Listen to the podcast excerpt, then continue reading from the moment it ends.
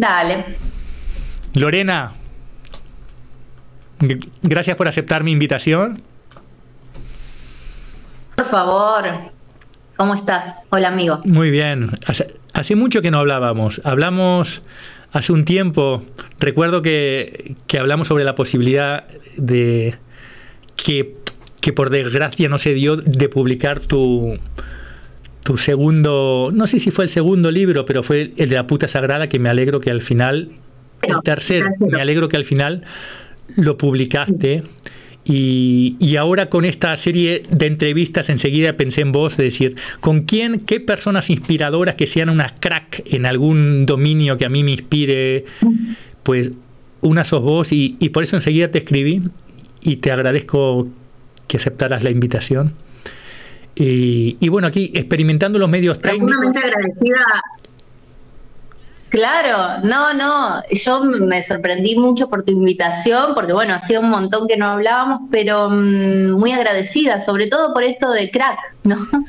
La verdad es que eh, yo solamente trato de, pasar mi... Aprendí después de tantos años que lo único que hago es tratar de aprender y de alguna manera enseñar lo que aprendí.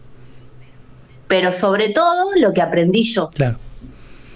Em, estoy en un momento de mi vida muy particular em, porque creo que que lo hablamos un poquito, em, que me, me he mudado a la naturaleza, así que tengo muy poco, muy poco de, de, esa piba que habló con vos en Barracas hace tres o cuatro años, mi querido amigo. La verdad es que la, la pude destruir a esa chica y pude ir armando con pedazos eh, un poco más reales a la que soy hoy. Así que eso de crack, yo no sé qué idea tendrás de mí hace unos años, pero espero poder estar a la altura ahora que me he vuelto una una persona un poquito distinta, ¿no? Así que voy a tratar de estar a la altura de hacer todo lo posible, pero... No, tranquila. Pero que he cambiado, he cambiado, la verdad. Yo lo digo, yo lo que veo es, es una evolución, además ya cuando hablamos ya había esa evolución y de alguna manera tal vez podamos resituarnos un poco cuando nos conocimos, cuando nos presentaste a nuestra humilde editorial que no pudo ocuparse de, la publicación de ese libro, que me encantó el, manuscrito a mí, y me pareció muy adecuado. Pero yo lo primero que te haría, o sea, hoy te planteo hacer un poco tipo entrevista, luego conversamos, pero a mí algo que es crack es poder ser aprendiz de nuestra propia vida, ¿no? No, eh, no solamente aprender de los demás, sino aprender realmente de, nuestra experiencia. Entonces, yo sé que también tu primer libro, o, corregime, fue uno de Quiero un novio, algo así, ¿verdad? Y este, y este tercer libro fue La puta, sagrada la puta sagrada. Entonces, yo te quería preguntar. Pero ahora viene el cuarto. Ah, bueno, ahora me vas a contar. Pero Claro, ahora en, unos días saco el cuarto. ¿Cuál es la evolución entre una Lorena... No puedo decir el nombre todavía. Bien. ¿Cuál es la evolución entre una Lorena que escribe, no sé qué edad tenías o qué momento de vida, quiero un novio, a una Lorena que fue cuando nos cuando conversamos y nos hablábamos y todo, que, que fue la de la puta sagrada. ¿Cuál, cuál es ese cambio? si tuvieras que decir en cinco o seis elementos eh, y hablar de un momento y otro momento, ¿qué, qué, cuáles son las características Mira, Básicamente te, lo voy a decir no frente a la puta sagrada porque la verdad, y te soy absolutamente sincera, ya ni me acuerdo de ese libro. o sea, pero sí te voy a hacer un, un recorrido entre la chica de quiero un novio y la chica, por ejemplo, que hoy está haciendo Amor sin etiqueta, que es uno de los talleres, los últimos talleres que yo estoy dando. Claro, exactamente. ¿Qué es lo último que estoy haciendo? Así que me, parece que, que es interesante ese recorrido. Imagínate que yo empecé mi camino escribiendo un libro que se llamaba Quiero un novio y ahora estoy haciendo un taller que se llama Amor sin etiquetas. Novio a la no etiqueta han pasado 18 años, mi querido amigo. Así que imagínate todo lo que yo tuve que quitarme de encima para poder hacer esto que estoy haciendo hoy. No incorporé, no, no, mm, no leí libros ni documentales, ni hablé con alguien, ni con otro, ni con otro, ni con otro. Al final del camino, lo que me tuve que dar cuenta era que solamente tenía que quitar, no incorporar. Desaprender. Desaprender, pero básicamente volver a un lugar que ya estaba. Había que sacar solamente todo eso que me estaba impidiendo llegar al lugar ese más esencial que estaba ahí, que no necesita nada, que no necesita ni al novio, ni a la etiqueta del novio, ni al amor afuera, ni a mm, la dependencia, ni a las vacaciones, ni a la pareja, ni al ir con el novio al cumpleaños, ni a la... No necesita. Cuando yo me di cuenta que no necesitaba de eso, pero que sí lo podía preferir o elegir, creo que se dio el cambio más interesante que yo puedo elegir qué es lo que yo prefiero tener al lado mío o no. ¿Cómo yo decido compartir mi vida con qué? Pero de ninguna manera tener como norte, como tenía en ese momento hace 18 años, tener un novio. Porque había que tener un novio, porque yo ya casi tenía 30 años, porque se me estaba pasando el arroz, como decimos acá en Argentina, y porque la maternidad, la familia presiona, la sociedad presiona, la cultura presiona y porque básicamente no nos conocemos. Yo no me conocía en ese momento, entonces quería conocerme a través de un novio. Pero después me di cuenta que el camino de autoconocimiento se puede hacer con un otro enfrente o solita. En mi caso, hace 18 años que no estoy con una pareja tradicional y muy probablemente de acá para adelante no lo esté. ¿Por qué? Porque ese formato de la pareja tradicional me parece a mí, en mi forma de vivir, eh, que ya me queda chiquito. Entonces pude entender del novio a la no etiqueta que había un camino para recorrer, porque hasta ese momento solamente existía una posibilidad o estar solterona o tener una pareja. Cuando en definitiva hay mil millones de otros caminos, otros encuentros, otros vínculos, otras formas de compartir amor, de dar y de recibir. Entonces cuando me di cuenta de eso empecé a ser más libre y creo que ese fue el camino más importante, ¿no? Del tener al ser. Y el, y el, y la posibilidad de dejar que el otro sea también, de dar la libertad. Si vos sos libre, puedes dejar al otro que sea también, porque cuando quiero un novio es una cosa que tengo yo y también no, no, solo me implica a mí, sino que le implica al otro todo un grado de exigencia. Tiene que ver con quitar la posesión de la, ecuación, ¿no? O sea, eh, realmente la unidad con el otro no puede ser a costa de la propiedad privada. Porque es como que el amor... el amor no es un acto de profunda libertad. ¿Cómo, ¿Cómo relacionamos el amor después con la posesión si es el acto más libre que hay, no? Es que, es que ya no se me no se me plantearía en ningún sentido coartar a la otra persona de cualquier cosa que quiera hacer. Yo puedo ser, lo que sí puedo hacer es ser consciente de mis propias elecciones, ¿no? De mis propias elecciones. De qué quiero yo, de qué no quiero yo, de cómo es mi estado evolutivo. Ahora, yo realmente, eh, ya ahora me parece una locura irrespetuosa y absolutamente alejada de mi entendimiento mundano y terrenal esto de estar diciéndole al otro qué hacer o qué no hacer, con quién estar, con quién no estar, con quién calentarse, con quién no calentarse. Fiscalizar al otro, ¿no? Fiscalizarlo, eh, pasarle... No, no, no, claro. Ni fiscalizar, ni controlar, ni... No, nada. Nada absolutamente. Eh, porque me parece que hemos confundido a lo largo de, todo este tiempo lo que es una pareja de lo que es el amor, ¿no? El amor no siempre tuvo que ver con una pareja y las parejas no siempre tuvieron que ver con el amor.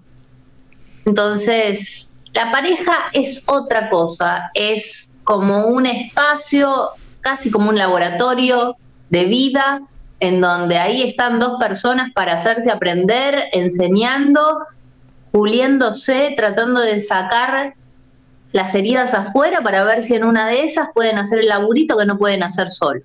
Para mí una pareja, como está concebida ahora, tiene que ver solamente con eso, con un laboratorio casi como ir a terapia. O sea, la gente que no va a terapia tiene parejas para rebotarse lo que tiene que rebotarse. Pero yo no lo veo como ninguna otra cosa. O sea, no, para mí no es un espacio ni de disfrute ni de satisfacción. Para eso tengo mis amigos, no sé, como otra cosa. Eh, me parece que, la pareja en sí es, es un, un espacio terapéutico. E, es funcional solo no para, reconocido. Solo para conocerse y para aprender, digamos, ¿no?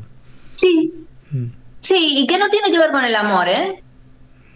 A veces sí, a veces no porque al amor a veces lo incluyen y a veces no lo incluyen, muy probablemente no lo incluyan, porque justamente tienen que aprender, sanar y, enseñarse mutuamente de la libertad, de la posesión, del compartir, del dar y el recibir, del equilibrar las fuerzas, todo eso.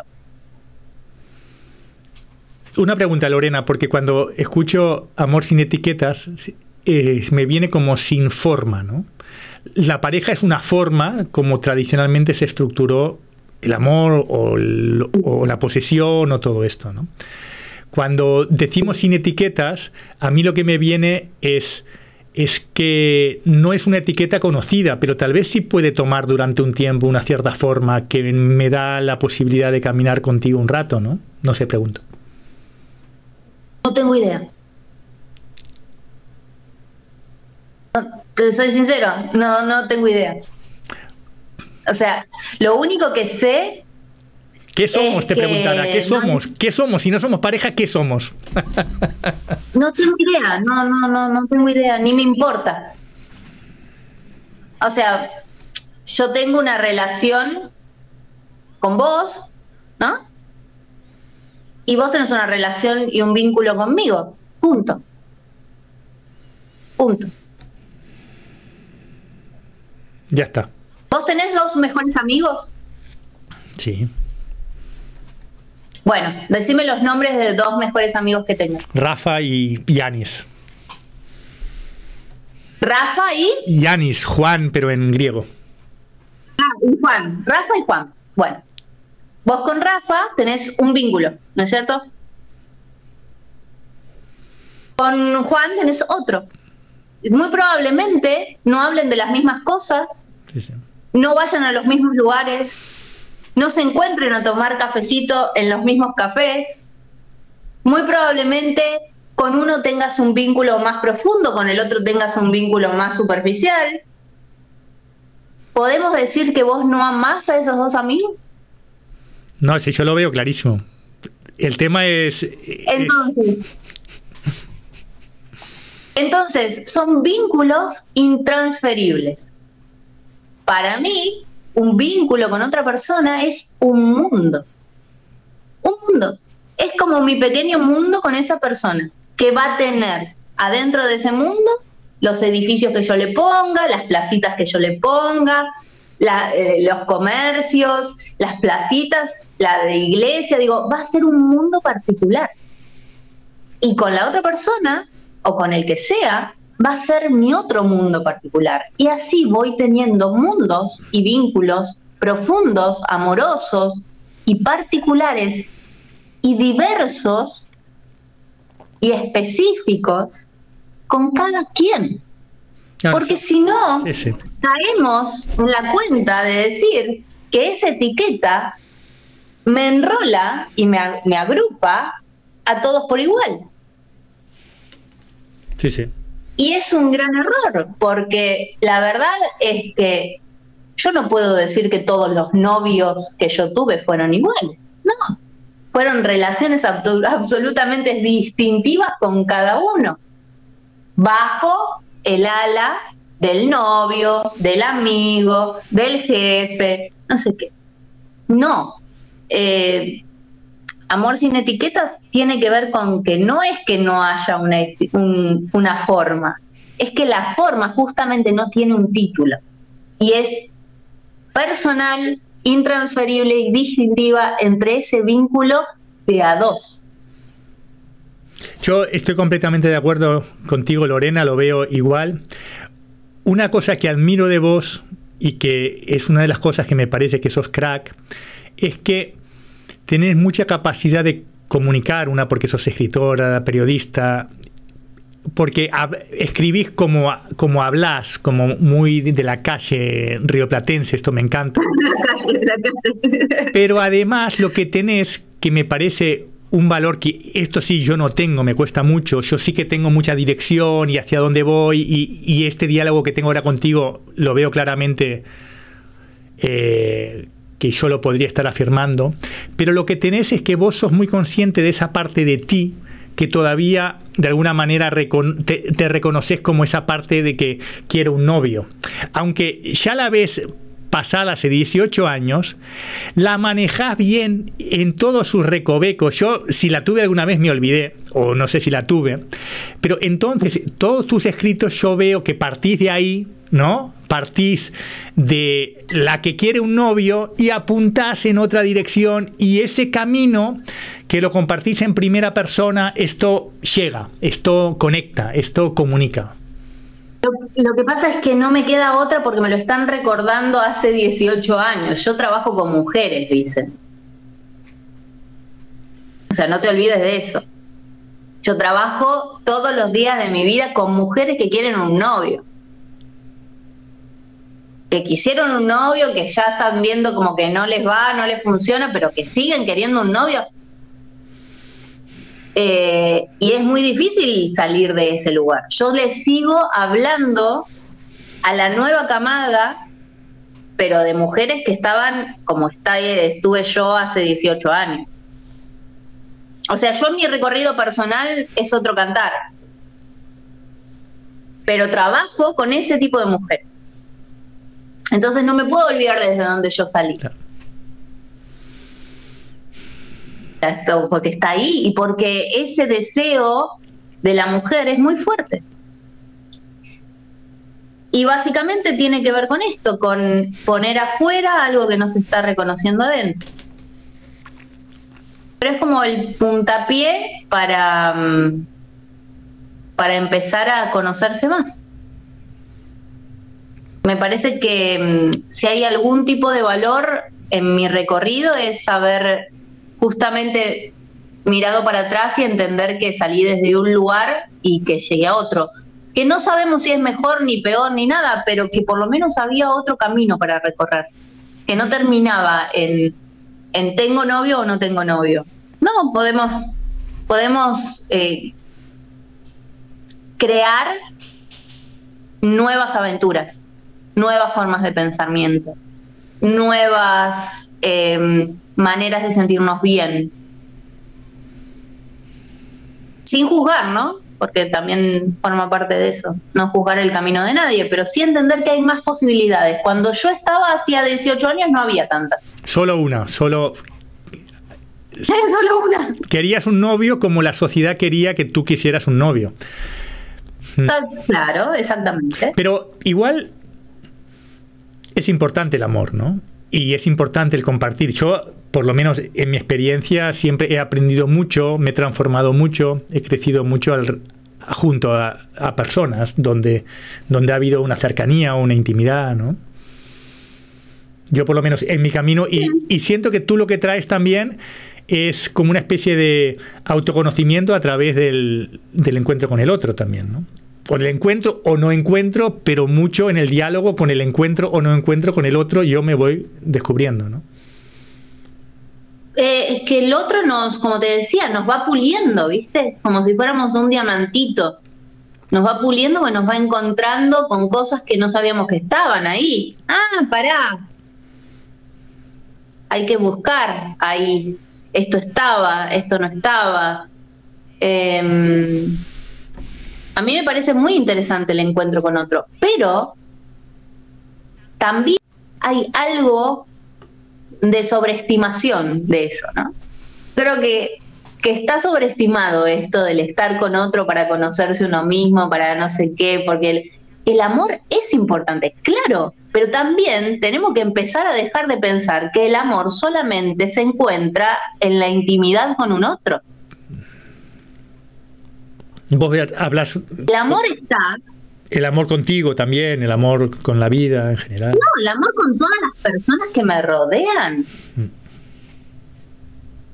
O sea, el vínculo con un hombre, en mi caso, porque me gustan los hombres, no, no, no tiene que ser definitivo para que yo no tenga vínculos apreciativos con los que yo enseñe, aprenda, eh, me instruya, me pula, no sé, yo tengo de esos vínculos, tengo un montón, no me acuesto con ellos. No tengo vínculos de, supuesta eh, pareja con ellos, pero toda mi vida me he rodeado de vínculos muy nutritivos para mi propia vida. Entonces, también son escuelas. Lo que yo estoy diciendo es, no necesitamos tener una parejita hombre, mujer, para poder crecer, nutrirnos, alimentarnos del encuentro hermoso, gratificante, amoroso, puro y sano con otro ser humano. Buenísimo, se entiende perfecto. Digo, hay varios grados de intimidad y probablemente cuando tengas un grado mayor intimidad hay cosas que se van a trabajar más profundamente, pero si no están, uno puede también festejar y celebrar el encuentro con un otro sin que haya un, amor de pareja de por medio. Sí, sí. ¿no? Es el vínculo amoroso como se lo conoce. Yo creo que además... Digo, todo es amor y todos estamos enredados en una gran eh, trama de amor. Entonces, poder identificar esos vínculos amorosos también como como hermosos y nutritivos, me parece que es también un, gran avance, por lo menos de mi camino.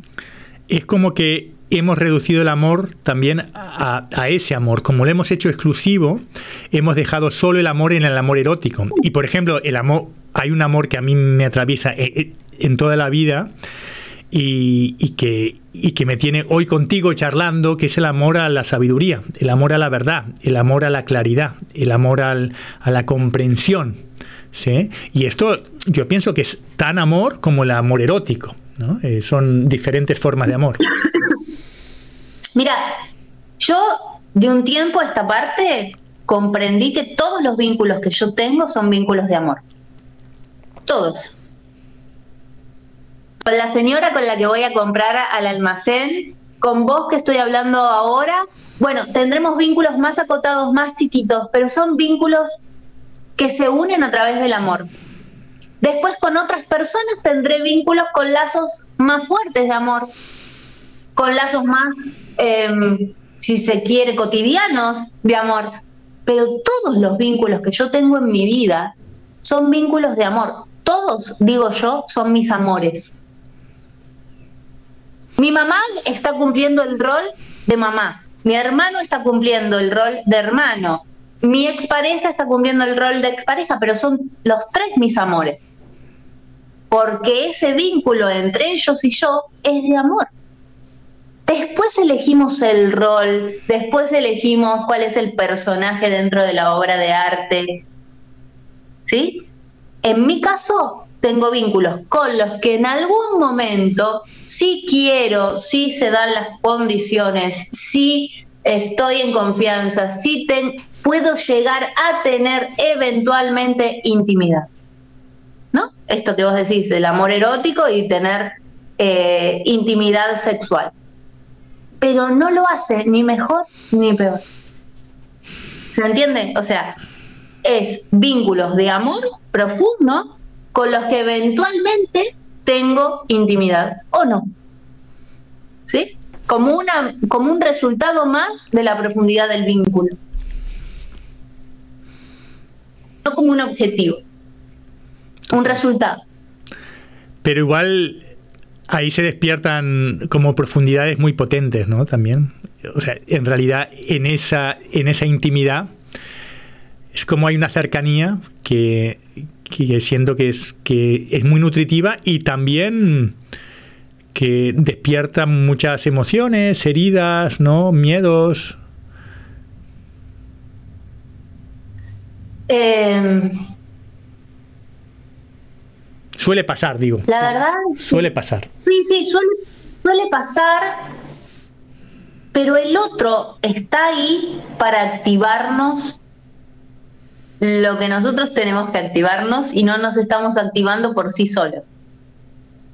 O sea, yo vengo, pienso que muchas veces el otro viene a tocarnos el botoncito que tenemos que tocar para que se empiece a, a, a encender una maquinita y en el medio de esa maquinita yo pueda abrir más puertas adentro mío de las que están abiertas hasta ese momento.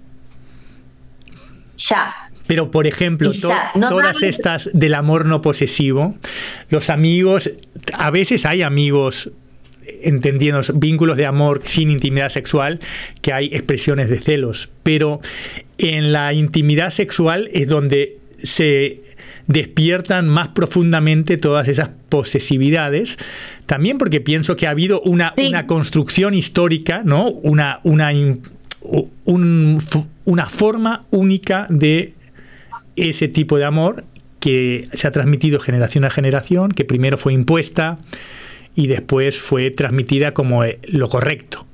Y, y eso está muy profundo. Y, cuando, cuando tocamos esos espacios profundos, entonces es como que se activara esto, eh, como que saltara un gatillo, ¿no? Y, y, sale todo esto, ¿no? Brutal. Sale, Sí, pero en definitiva, para mí, desde mi visión, estamos todo el tiempo pidiéndole el amor de mamá y papá que no tuvimos.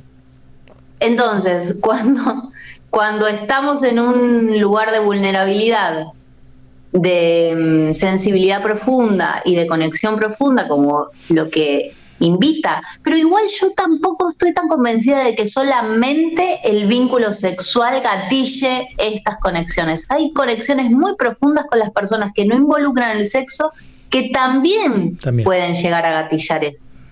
Digo, porque si no estamos como, como llevándolo todo el terreno de, de lo sexual y que ahí se activa la posesión. La posesión se puede activar en muchos en muchas circunstancias. Y sí es verdad que cuanto más sentimos profundidad con el otro, más estamos a expensas de que se puedan gatillar esas heridas ancestrales que tienen que ver con el abandono y el rechazo. Creo que son las dos heridas más importantes y más grandes con las que tenemos que em, batallar, si se quiere, ahora. ¿no? Hay, hay estas dos heridas, que por eso nombraba a mamá y a papá, que que, vienen de ahí o incluso vienen desde la ancestralidad y todo, pero vamos a nombrar a mamá y papá como símbolo, eh, donde todo el tiempo estamos poniendo nuestra pareja, nuestra persona amada, a nuestro objeto de, de deseo, como la figura que reactiva eh, heridas que yo todavía no sané, discusiones que todavía no tuve, conversaciones incómodas que no se pudieron dar, em, cosas que no dije, eh, lugares a donde no fui por miedo, a donde no volví a ir por miedo. Entonces, en definitiva, me parece todo muy divertido. Sí, Una putada. Bueno, es como un... Pero divertida. Sí, es como un juego, pero al mismo tiempo en serio, ¿no? Es un juego de... es una aventura de, de ocuparnos de, de, lo que nos mueve, ¿no? Pero sí, sí, para mí es apasionante y, experimentarlo, comprenderlo, estar hablándolo ahora con vos. Y a la vez todo lo, que mm, representa, ¿no? Porque Pensa esto, nos ponen como la mm, puesta en escena, ¿no? Esto del supuesto amor y de la pareja y del no sé qué, y en definitiva abrís la puerta y lo que te encontrás es que todo te vuelve a vos. Es que todo te vuelve a vos.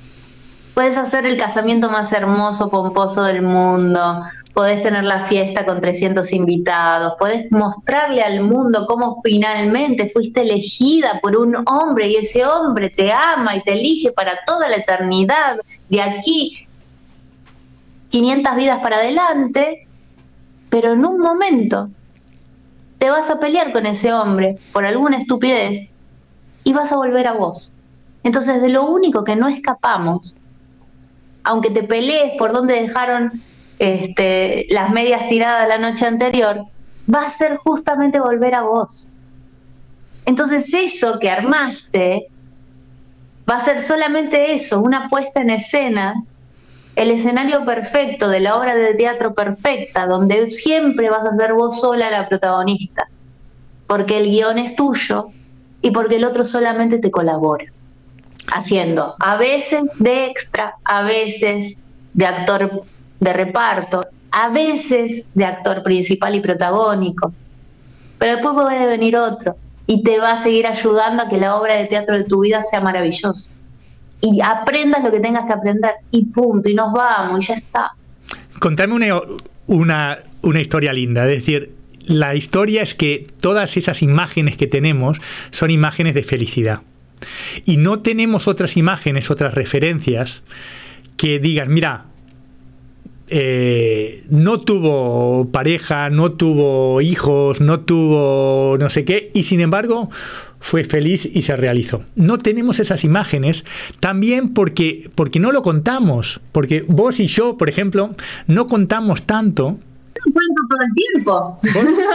pero, pero cuando te leo a vos, veo más ese camino, ¿no?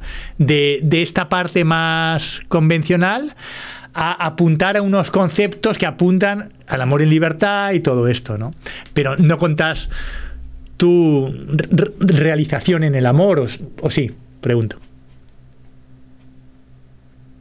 ¿Qué sería la realización en el amor?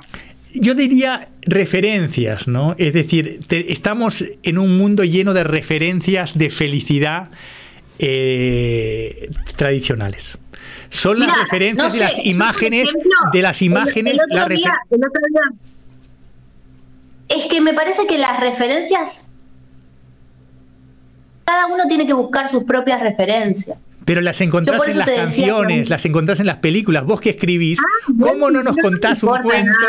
no, no, porque, ¿Cómo no nos contás un cuento feliz, no para idealizar, pero un cuento que incluye ese camino, ¿no? Y que y que, y que sea... Mira, por ejemplo, el, el, último libro habla de esto, de mi viaje acá a Pinamar.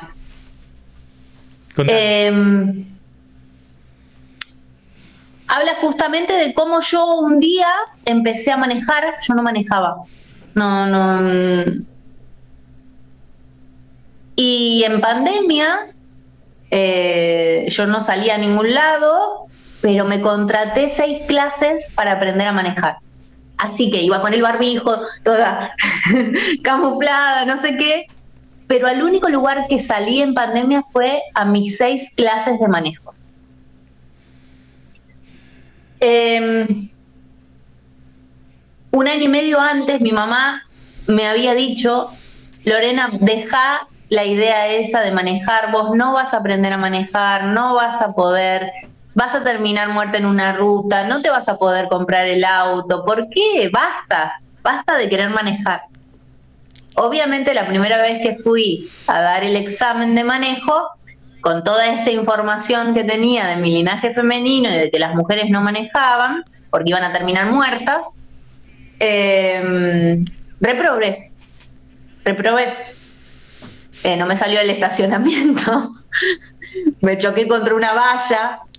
Eh, y, y salí muy mal de ese lugar, creyendo que no me podía mover de donde yo estaba. De ese micro departamento en donde yo estaba, pensaba que no iba a poder moverme. No solamente porque estábamos aislados por la pandemia, sino que yo ya estaba, que me tenía que quedar ahí, que no había manera, que no había forma de irme a ningún otro lugar, ni física ni mentalmente. Cuando salí del examen, dije, esto no me puede frenar. Y a los dos días fui y me compré el auto. Así, ¿eh? Sin, sin carnet. Sin el registro. habiendo reprobado el examen. Sin saber si yo iba a aprobar el examen siguiente. Bien. Pero me compré el auto como un método de hackeo a mí misma. Sí, sí, o sea, como un ritual. no hay manera de que no lo... O sea, Psicomágico. Psicomágico. Absoluto. A los 20 días, obviamente fui y aprobé. Eh, cuando empecé a manejar, siempre empecé a manejar por barracas, por lo que era mi barrio. Pero no salía de mi barrio. Daba vueltitas en mi barrio. Pero no me iba a San Telmo, que era el barrio siguiente. Y un día dije, creo que quiero ir más lejos. Creo que quiero ir a San Telmo. Y me dispuse a ir a San Telmo. Dije, bueno, cruzo Independencia, la calle, la avenida, y ahí ya estoy en San Telmo. Con mucho miedo, muchísimo miedo, dije, bueno, voy a cruzar la avenida. Estoy por cruzar la avenida, saliendo de Barracas, y el auto se me para en el medio de la avenida se para. Venían todos los autos porque ya había cortado el semáforo, eh, abierto el semáforo y yo estaba en el medio con mi auto de una avenida sin poder ir ni para acá ni para acá. Finalmente el auto no tenía nada, nunca nadie supo por qué yo me frené antes de ir más lejos al siguiente barrio. Y ahí dije, esto no me va a frenar, tampoco. No solamente tengo que irme a San Telmo, sino que yo me tengo que ir más lejos, mucho más lejos.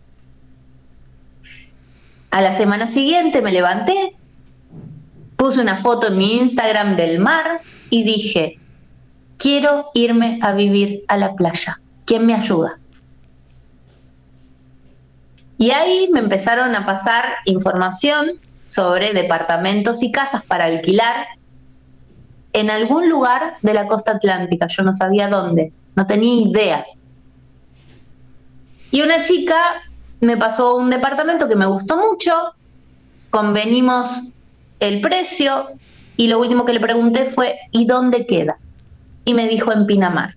Y yo le dije, no conozco. Y ese fue el camino que yo hice rompiendo una creencia limitante, que fue, vos no vas a manejar, vos no te vas a poder mover de acá. lo mejor que resolví fue justamente crearme una nueva vida en base a mi propia felicidad, a mi propio mundo. Nunca había venido a Pinamar. Vine a Pinamar con la valija y no me pude ir más ya me compré mi casa, soy pinamarense en el documento y estoy viendo, por ejemplo, cosas que nunca hubiera, hablando de amor, ¿no? Imaginado. La foto de la referencia que vos estás buscando, por ejemplo, es de una chica que tiene 44 años que aprendió a manejar hace dos, que tiene su auto que lo ama con toda pasión, que llegó a una ciudad nueva, sola, absolutamente sola, sin nadie conocido, que ahora ya tiene amigos, que ahora ya se reúne con gente, que ahora aprendió a prender el fuego. Mi salamandra, tengo una salamandra. Estoy viendo cómo se maneja ese elemental. Ese es el viaje de amor de tus últimos dos años. Este es un viaje de amor. que esto. Sí, claro. Muy bien. Te lo digo de verdad. O sea, si queremos una referencia de amor, es no, no puedo más que entregarte esto de mi vida. Qué, qué lindo. O sea, estoy con la naturaleza. ¿Vos entendés que yo ahora me voy y voy a buscar piñas al bosque porque me di cuenta que con la piña se enciende mejor el fuego. Las piñas son bárbaras para el fuego, sí. Pero, Vicen, yo esto lo estoy aprendiendo ahora. Qué bueno. Yo vivía en 30 metros cuadrados, en el medio de un barrio rodeada de cemento. Yo ahora me levanto y voy al mar a saludarlo. ¿Querés más amor que eso? ¿Qué me importa un tipo? Qué bueno. Muy lindo. Realmente, me parece que. No, no sé, por ahí yo estoy como muy. Bueno, estás en el enamoramiento. No, estás en el enamoramiento ahora, ¿no? También, en este momento también. Total. Total. ¿Y sabes qué? Hay otra cosa que también tiene que ver con el amor y es muy fuerte y acá sí se involucra otro, que es la comunidad. La comunidad. Hay más Yo no sé dónde vivirás. Hay más comunidad en los pueblos que en las ciudades, total. Yo jamás había vivido en un pueblo, jamás. Entonces no entendía cómo era la dinámica. No entiendo todavía cómo es la dinámica pero es completamente distinto vivir en un pueblo que en una ciudad. Y el amor que se maneja en una ciudad y el amor que se maneja en un pueblo son completamente distintos los códigos. Entonces, también me parece interesante pasar de esto de el amor propio, el amor con un otro, al amor entre todos. Brutal, brutal me parece que me parece que eso también es la mejor forma de amor que podemos encontrar. El, ok, ¿cómo hacemos? Abundancia de amor. Abundancia de amor. Abundancia de amor. Porque si no nos seguimos acotando. Y siempre es mezquino y, y, como e, egoísta de alguna manera porque hay poco. Cuando hay miseria se genera mucho eso. Cuando hay abundancia, ¿quién le importa si agarras un pedazo más de churrasco? Pero claro, pero claro, y además esto se puede ver ahora en un pueblo, por lo menos lo puedo ver yo, porque tenés más perspectiva. En la ciudad de Buenos Aires, donde vivía yo, somos millones. Y ser millones hace que en algún punto no seas nadie. Entonces es muy difícil trabajar con una comunidad y con las reglas de la comunidad y cómo poder mejorar la vida de un otro en una ciudad tan grande. Entonces, me parece que ir del amor propio al amor en pareja, al amor comunitario, ha sido un gran avance en mi propia vida. Qué lindo, qué lindo que traigas eso. Bueno, espero con, impaciencia el título del cuarto libro y siento que, yo te preguntaba sobre unos capítulos ¿no? de tu vida que también se expresan en tus escritos y, y me faltaba, bueno, sí que te había seguido un poco, pero tu relato tanto de este amor por ir, ir más allá de mis límites, este amor por el deseo de, de ver otros horizontes, de, aprender al final, ¿no? Es lo que te decía yo, que el amor... De aprender, de aprender. O sea, uno puede crearse una nueva vida en un segundo. Si, si hay algo que yo quiero transmitir es que todos podemos cambiar nuestra vida en un segundo. ¿Hay que dejar cosas atrás? Sí. ¿Es fácil? No pero uno siempre se puede descubrir en otra forma, en otra identidad, en otra manera de mirarse a sí mismo. Yo cada vez que me veo en el medio del bosque, digo, ¿qué estás haciendo acá, Lorena? Yo trabajaba en un canal de televisión.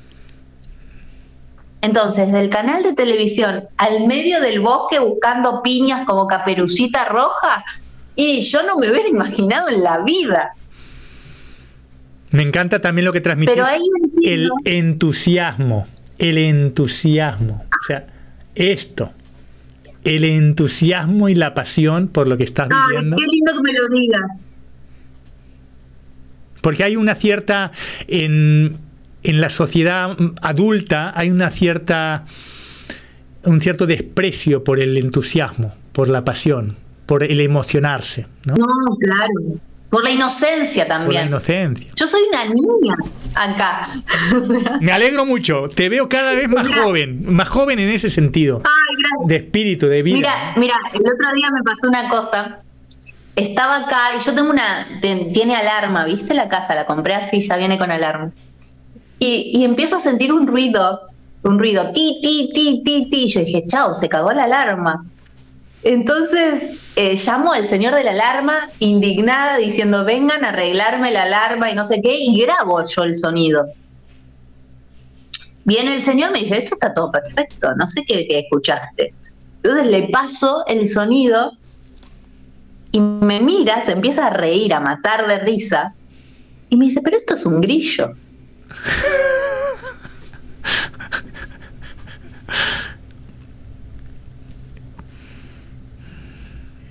o sea, más porteña no se consigue, ¿entendés?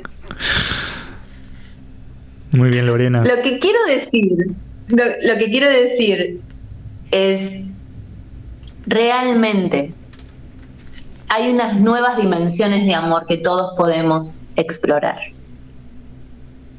Amor para nosotros mismos, amor para con un otro, amor para el lugar en donde vivimos, amor para el planeta en donde estamos. Genial. El amor es una frecuencia. Genial. Es una frecuencia. Y tiene que ver con esa inocencia. No es una persona. Tiene que ver con ese aprendizaje. Tiene que ver con ese deseo que nos lleva a otro, a ese movimiento. Lorena, te voy a proponer que lo dejemos aquí porque me parece que lo, que lo tenemos clavado. También en esta funcionalidad también de compartirnos, siento que los audios, vídeos, lo que salga de aquí breve tiene ahí como su fuerza, ¡pum! ¿no? Y, y te emplazo para que en otro momento encontremos otro motivo, algún deseo, algunas ganas de compartir con algo y, y, y nos podamos encontrar. Ahora te tengo la, la grabación y seguimos charlando un poquito y, y nos despedimos. Pero así saludamos a la gente y aquí... Muchas gracias a todos. Yo encantadísima de estar acá. De verdad. Gracias, Lorena. Voy a parar la, la grabación. Gracias a vos. ¿Quieres volver a ser salvajemente humano? ¿A sentirte profundamente vivo y con más recursos para vivir conectado contigo y con la naturaleza que habita dentro de ti? Soy Vicente Monserrat, director del área de no dualidad orgánica del Centro Mayéutica, y te invito a conocer la bioenergética integrativa, una formación corporal y vivencial en la que nos acompañamos en una increíble aventura de regreso a nuestra naturaleza profundamente humana, viva, animal, mamífera y salvaje, al tiempo que sensible, sutil, sublime y cósmica. Se trata de un viaje interior, así como también de acción en la vida y la cotidianidad, para poco a poco ir descubriendo lo que realmente somos, ir distinguiéndolo de lo que no somos y así, con valentía, paciencia y amor, vivir cada vez más en coherencia con nuestra auténtica naturaleza.